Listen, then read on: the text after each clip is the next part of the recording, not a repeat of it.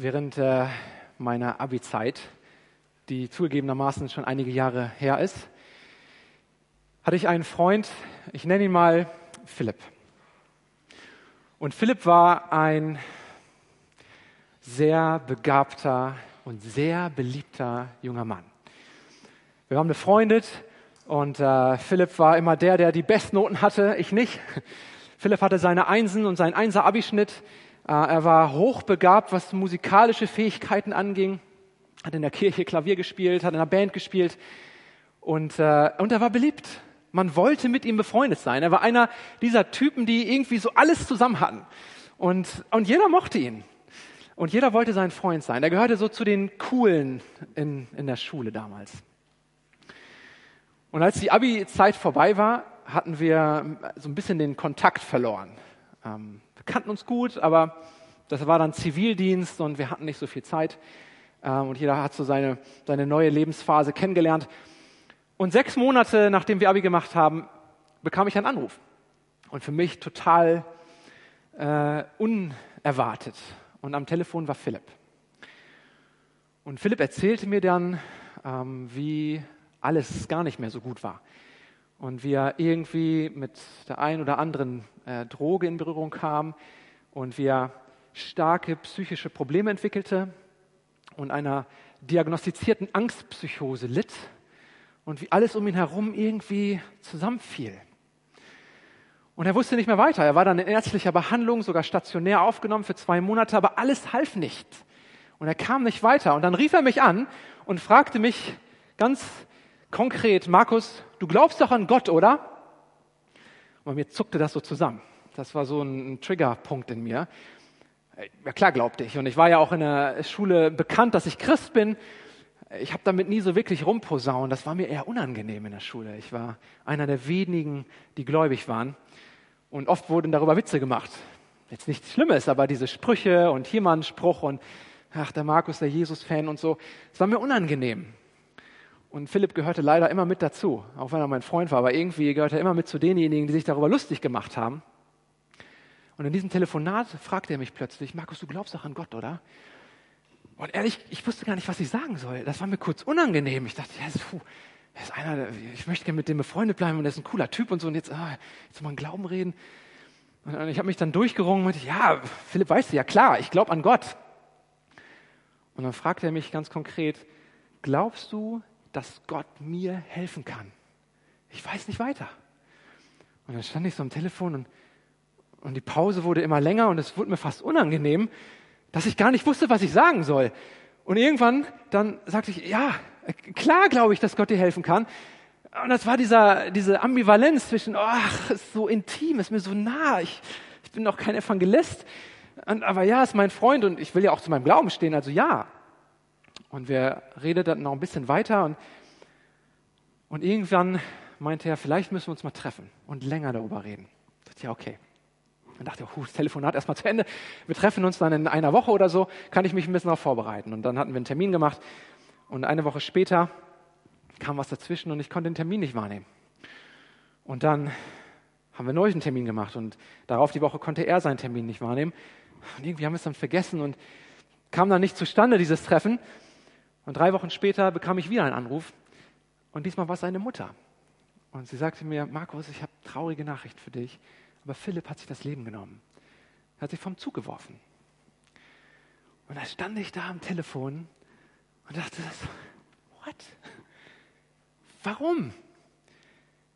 Und innerlich dachte ich mir, hätte ich mehr reden müssen? Hätte ich ihm mehr erzählen müssen? Hätte ich den Termin wahrnehmen müssen? Hätte ich, was hätte ich alles machen können? Und in einem Moment wurde mir deutlich, dass mein Leben Konsequenzen hat für mein Umfeld. Dass das, was ich sage oder nicht sage, Konsequenzen hat. Ich trage eine Verantwortung dafür, wie ich lebe, dafür, wie ich rede, dafür, wie ich handle, das, was meine Hände tun und meine, meine, mein Mund sagt. Und seitdem habe ich diesen Gedanken im Kopf, dass ich denke, ich hätte doch was sagen können.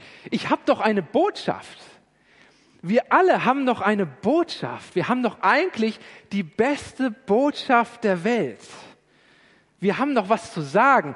In diesem Buch, in der Bibel, steht die beste Botschaft der Welt drin. Und wir kennen sie. Und manche kennen sie gut, manche nicht so gut, manche haben das alles schon durchgelesen, manche nur Fragmente, aber wir alle sind in Berührung mit dieser Botschaft und wir kennen den, der dahinter steckt.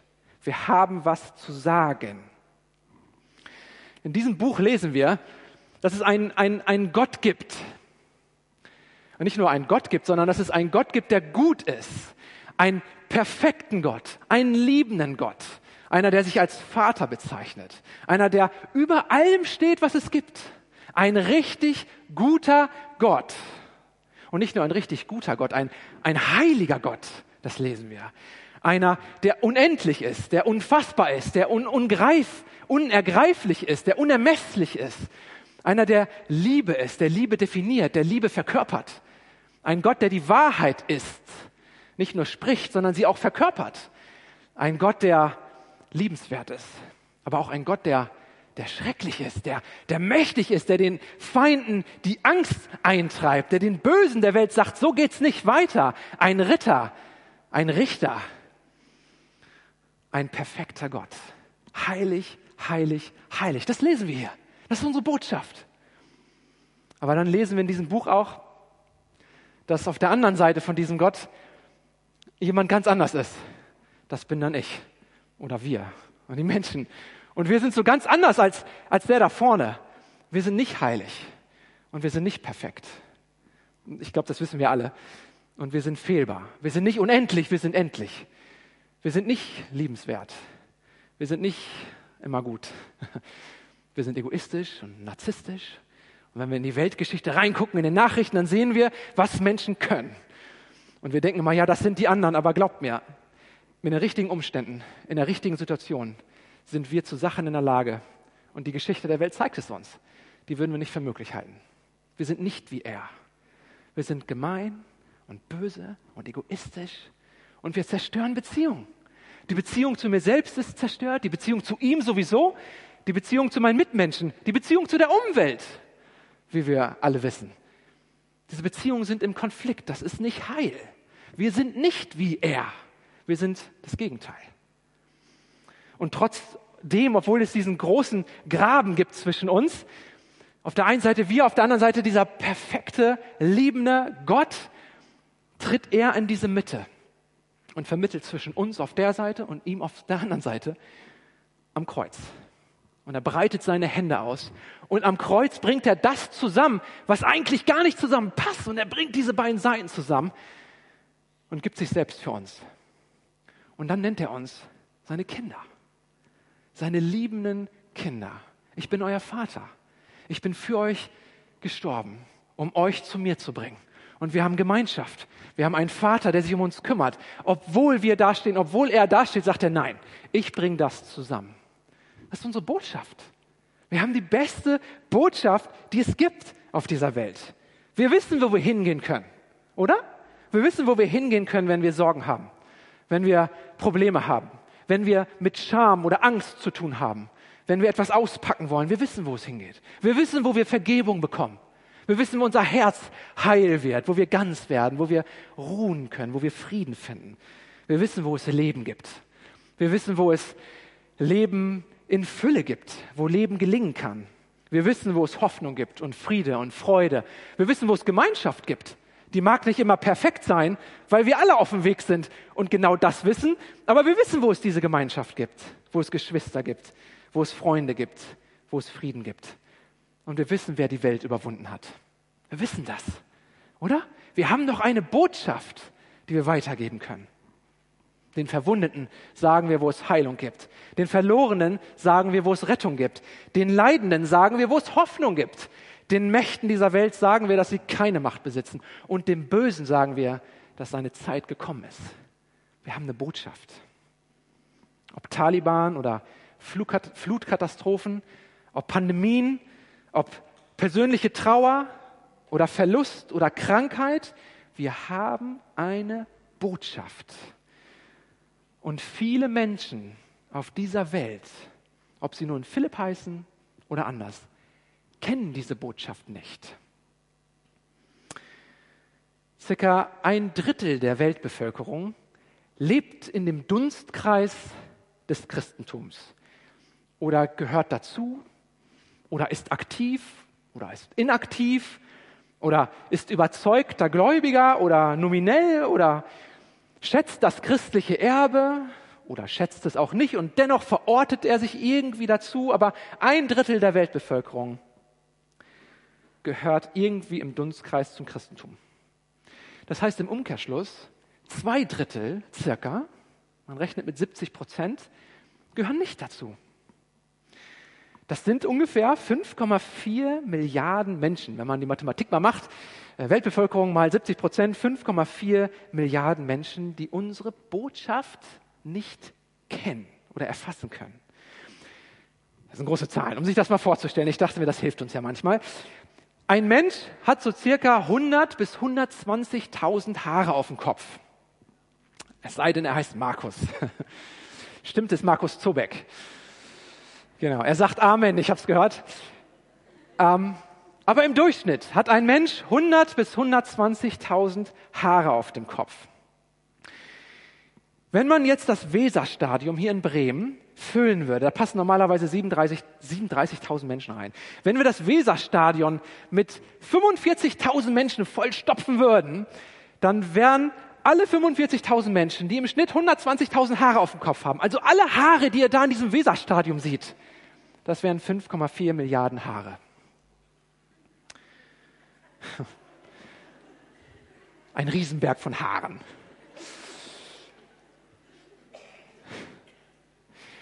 Wenn man 5,4 Milliarden Menschen in eine Reihe stellen würde, nicht Corona-konform, sondern eng aneinander, dann würde diese Reihe 70 Mal um die Erde gehen. Das sind die Menschen, die diese Botschaft nicht kennen. Bewegt dich das? Bewegt mich das? Und dabei geht es ja nicht darum, dass wir denken, ja, ich habe hier was Besseres zu geben. Ich bin, nee, wir sind ja ganz genauso auf dem Weg, aber wir haben einen Ort am Kreuz, wo wir hingehen können. Und diese Menschen haben diesen Ort nicht. Bewegt mich das? Die Hälfte dieser 5,4 Milliarden Menschen kennen unsere Botschaft nicht nur nicht, sondern sie haben auch keine Wahl. Sie kommen nicht ran. Es gibt nicht genug Christen in ihrer Nähe. Es gibt nicht genug Gemeinden in ihrer Nähe, die ihnen davon erzählen könnten. Es ist nicht zugänglich. Sie haben keine Chance. Sie wissen nicht, wo es Liebe, Hoffnung und Rettung gibt. Nicht, weil sie nicht wollen, weil sie nicht können. Es gibt keine Wahl dafür. Und in so einer Situation spricht mich Römer an, in der Bibel, Römer 10, 13 bis 14, wo Paulus spricht, jeder, der den Namen des Herrn anruft, wird aber gerettet werden. Doch wie sollen sie den anrufen, an den sie nicht glauben? Und wie sollen sie an den glauben, den sie nicht gehört haben? Und wie sollen sie den hören, wenn ihnen keiner die Botschaft bringt? Bewegt mich das? Ich glaube, wir brauchen den Heiligen Geist, der uns bewegt zu erkennen, dass das nicht fair ist das ist einer der größten sozialen Ungerechtigkeiten unserer Zeit, dass so viele Menschen keinen Zugang zu dieser Hoffnung haben, dass ihnen etwas verwehrt ist. Und nur wenige arbeiten daran, diese Ungerechtigkeit zu beseitigen. Insgesamt gibt es auf der Welt sehr wenig entsandte Missionare, entsandte Missionare, aber nur ein Prozent Maximal zwei Prozent aller Missionare geht zu denen, die diese Botschaft nicht gehört haben. Man rechnet beispielsweise damit, dass ein Missionar auf circa 400.000 Menschen kommt, die einer anderen Religion zugehörig sind. Muslime zum Beispiel. Und vor diesem Hintergrund finde ich es heute ganz besonders ermutigend, dass wir gerade sogar zwei dieser Menschen unter uns sitzen haben. Und ich möchte euch gerne einladen, zu mir nach vorne zu kommen. Und das sind Nages und Arash Kasemian. Und viele von euch kennen vielleicht Arash und Nages. Und beide kommen ursprünglich aus Afghanistan. Und sie kommen zu mir nach vorne und ich gebe ihnen ein paar Minuten Zeit, etwas zu erzählen. Denn beide haben auf ihrer Flucht vor einigen Jahren aus Afghanistan über Umwege bis nach Deutschland Jesus kennengelernt und genau von dieser Botschaft gehört. Und das hat nicht nur ihr Leben verändert, sondern sie bringen sich auch weiterhin für Afghanen ein. Und Arash und Nages, ich würde euch gerne fragen, was macht ihr eigentlich und warum macht ihr das? Hallo liebe Geschwister, ich freue mich, dass ich äh, hier durfte äh, sein. Äh, danke für deine Wort, war richtig mein Herz berühren. Äh, ich heiße Nargis, ich komme aus Afghanistan, ich habe drei Kinder. Als wir zum äh, Glauben gekommen sind, äh, Gott hat uns unseren Landsleute äh, in Afghanistan äh, das Evangelium äh, zu sagen.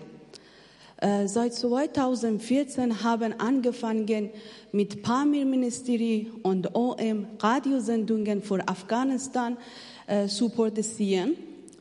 Und viele Flüchtlinge sind seit 2015 nach Deutschland und Europa gekommen. Und Gott hat dadurch eine neue Tür für uns geöffnet. Äh, zum Beispiel vor wenigen Wochen waren wir in Griechenland, in Thessaloniki, und äh, dort haben mit vielen Flüchtlingen äh, vom Evangelium weitererzählt. Und wir freuen uns, dass die Menschen offen waren und manche zum Glauben gekommen sind und die ganze Familie. Sogar wir haben äh, Gebet, äh, Gebet Glauben zusammen gebetet. Und ja, das war richtig schön. Und äh, diese ein kurzes Zeugnis möchte ähm, gerne mit euch äh, teilen möchte. Und äh, ja, vielen Dank, dass ihr in ihrem Gebet an uns gedacht. Dankeschön.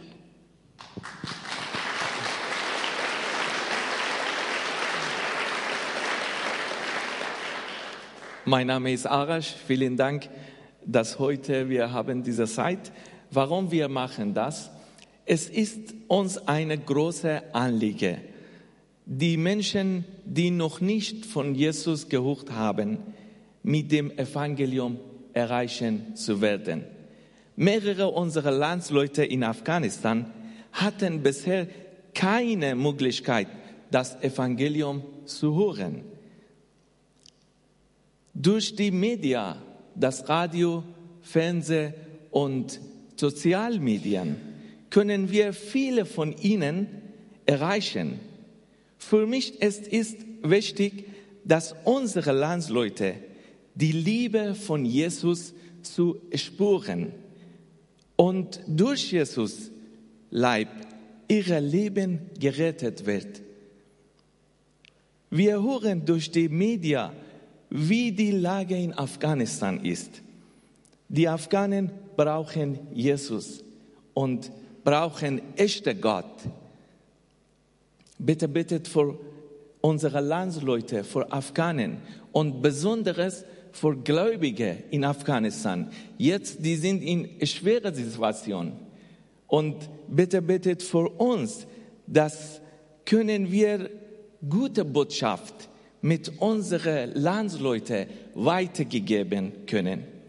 In dieses Weg benötigen wir Ihre Gebet und Ihre Unterstützung. Vielen Dank für alle Gebete und Unterstützung. Danke.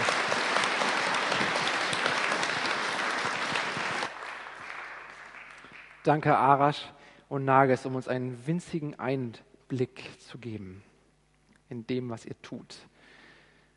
Mit einem Radiosender Afghan in Afghanistan begegnen.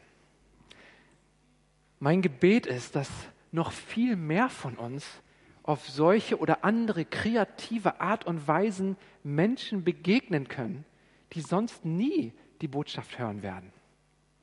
Ich bete, dass Gott noch mehr von uns wie Arash und Nagis beruft, dorthin zu gehen, wo keiner hingeht. Und dort Menschen zu bewegen, wo es keiner tut. Denn wir haben eine Botschaft zum Weitergeben. Die beste Botschaft, die es gibt. Und es geht uns alle etwas an. Das ist unsere Mission. Das ist nicht Arash und Nagis Mission. Das ist unser aller Mission. Dafür sind wir berufen. Wenn man so will, könnte man sagen, wir sind alle Missionare. Und jetzt zucken einige zusammen. Denken, es ist ja sowieso schon ein negativ besetzter Begriff. Und dann denkt man so, aber ich nicht. Und ich stehe heute, um euch genau das Gegenteil zu erzählen. Doch, du auch. Wir sind alle Missionare. Man kann den Namen ja ändern, wenn man ihn nicht mag. Nennt es Weltbeweger, nennt es Christ, nennt es Nachfolger, nennt es wie du willst. Aber der Kern bleibt der gleiche. Wir sind Teil dieser Mission, weil Jesus selbst Teil dieser Mission war. Jesus selbst war Missionar.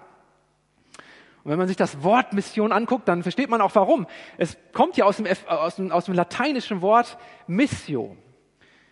Und ich kann euch mal dieses lateinische Wort Missio übersetzen. Und es bedeutet, Achtung, ganz wörtlich, Missio, lateinisch-deutsch bedeutet, jemand, der mit Machete und Truppenhut durch den Dschungel geht und Malaria bekommt.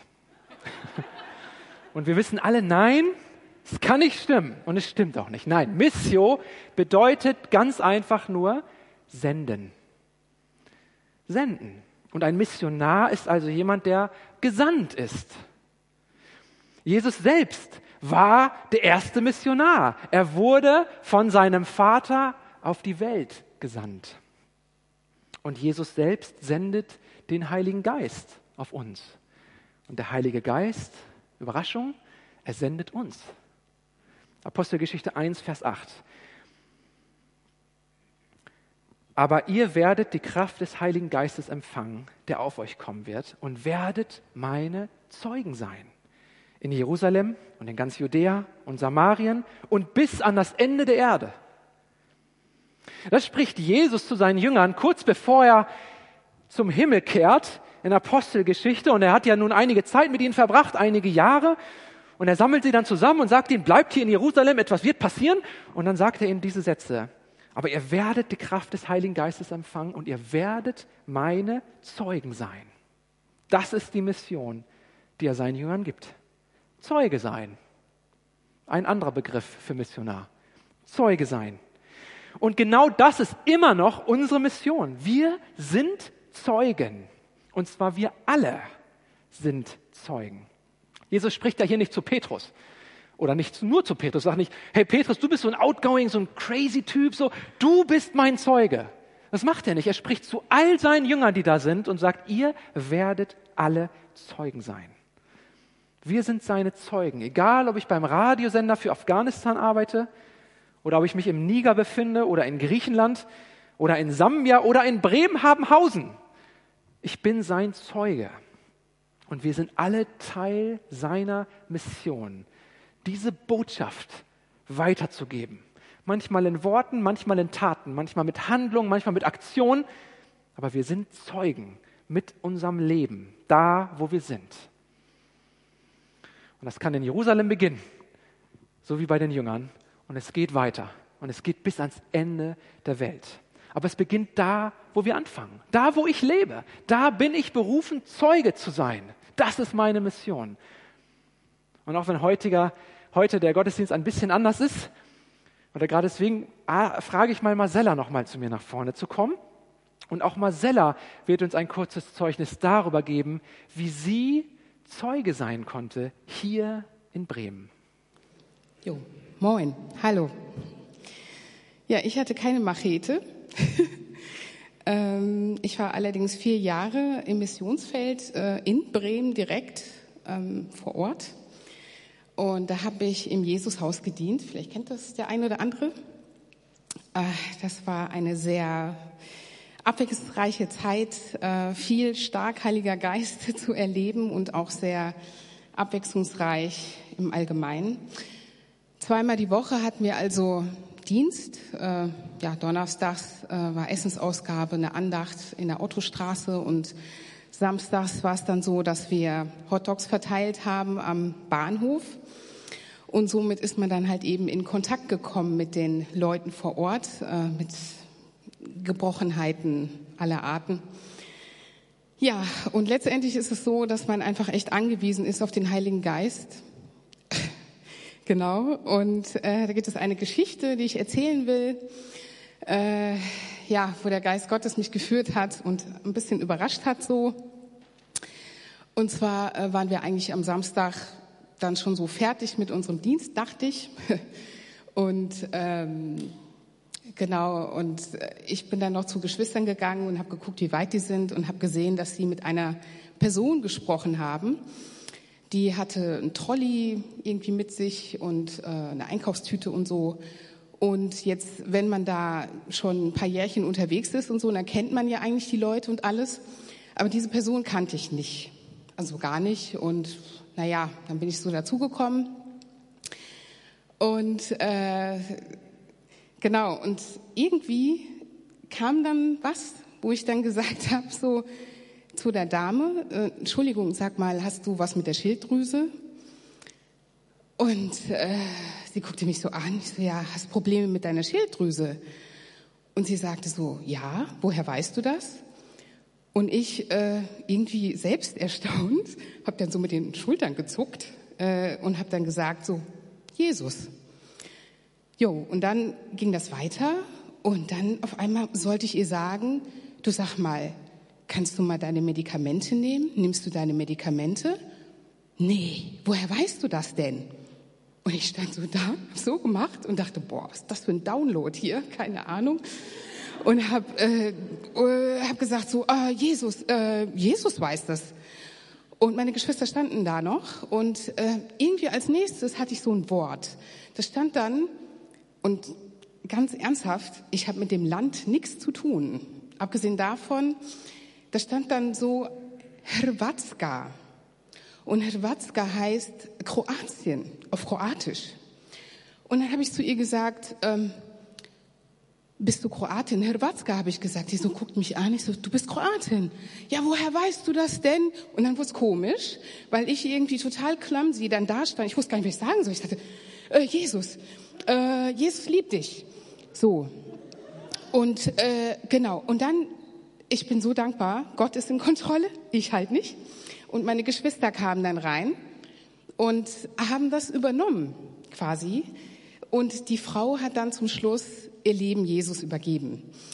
Ähm, für mich war das dann, ich bin aus der Situation rausgegangen. Ich war total verdattert, weil ich dachte, wow, ey, du hast mich jetzt echt überrascht, so. Und ähm, aber was mir das gezeigt hat, war, also diese Frau wurde gesegnet, definitiv. Gott hat sie im Blick. Also für mich war das dann so, boah, der sieht diese Frau, er weiß das mit ihrer Schilddrüse und so. Woher soll ich denn das wissen? Das wusste Gott. Er wusste, ähm, dass sie die Medikamente nicht mehr nimmt. Ich kenne noch nicht mal ihren Vornamen. Und ähm, das hat mir einfach gezeigt, dass Gott so interessiert ist an den Menschen und die so sehr liebt. Und äh, egal wer das ist, ja, du oder ich, aber ähm, das hat mir einfach gezeigt, dass es wichtig ist, einfach die Impulse, die der Heilige Geist gibt, auch wenn ich mich so clumsy angestellt habe, äh, weiterzugeben. Er hat ja nicht nur ihr medizinisch geholfen, sondern letztendlich ihr Leben gerettet. Ja, Amen.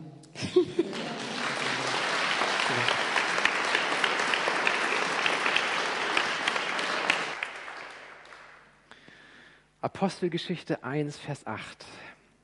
Und ihr werdet die Kraft des Heiligen Geistes empfangen, der auf euch kommen wird, und werdet meine Zeugen sein in Jerusalem, in ganz Judäa und Samarien und bis an das Ende der Welt, bis an das Ende der Welt. Das spricht Jesus nicht nur seinen direkten Jüngern, sondern auch seinen einige Jahrhunderte später zu uns. Wir werden seine Zeugen sein. Und ich finde es spannend, dass wir diese Bibelstelle lesen und dann steht da nicht, ihr sollt oder ihr müsst. Da gibt es keinen Auftrag. Den gibt es auch an anderer Stelle, aber nicht hier. An, in diesem Moment gibt es die nicht. Und Jesus sagt ihnen, ihr werdet. Es wird passieren. Ihr könnt gar nicht anders. Ich werde durch euch sprechen. Ihr werdet mich bezeugen. Das ist das, was der Heilige Geist bewirkt. Und ich weiß nicht, wie es euch geht, wenn ihr so eine Bibelstelle lest und wenn wir dann von Arash und Nagis hören oder von Marcella, die Teil unserer Gemeinde sind und wir könnten auch andere Leute nach vorne holen, die auch ein Zeugnis geben. Und wenn ich sowas höre, dann sage ich, und dann denke ich, das will ich doch auch. da will ich doch Teil dessen sein. Das will ich doch auch erleben. Ich möchte auch die Zeugnisse hören, die Arash und Nagis hören von Menschen in Afghanistan, die ihm begegnen. Ich möchte auch sehen, was Marcella sieht hier in Bremen. Ich möchte Teil dessen sein. Dazu bin ich berufen. Ich möchte Zeuge sein. Und so lautet unsere Frage heute Morgen, die ich nicht stellen möchte, soll ich Missionar sein? Soll ich Zeuge werden? Das ist nicht die Frage.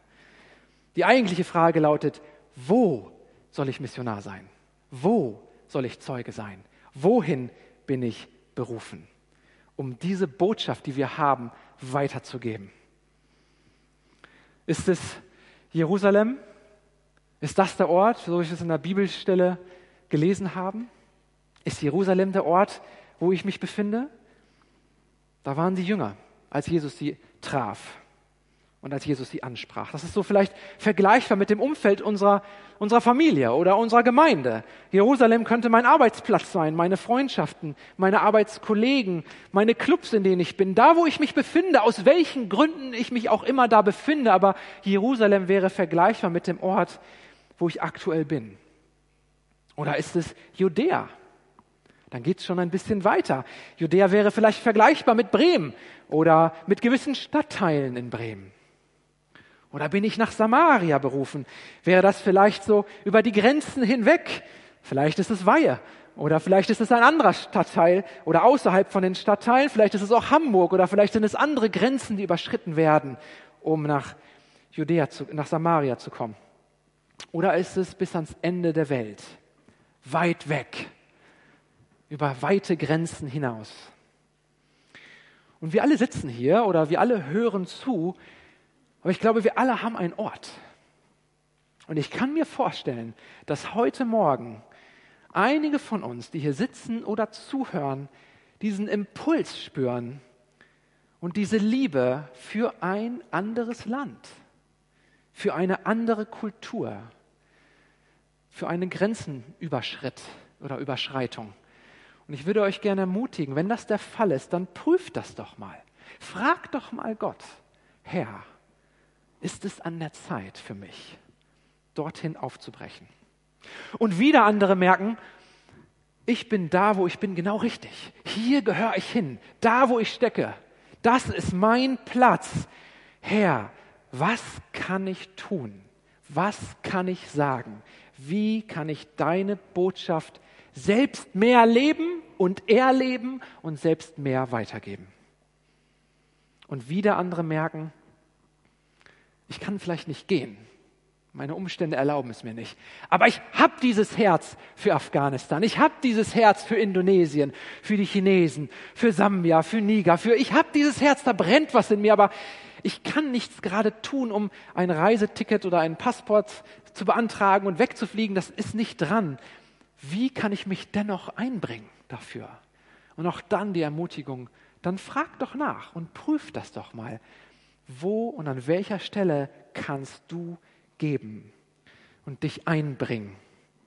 Wir sind alle Zeugen. Das ist unsere Mission. Das ist unser Auftrag. Und die Philips in dieser Welt warten darauf, unsere Botschaft zu hören. Lasst sie nicht zu lang warten. Lasst uns die Botschaft weitergeben. Amen. Amen.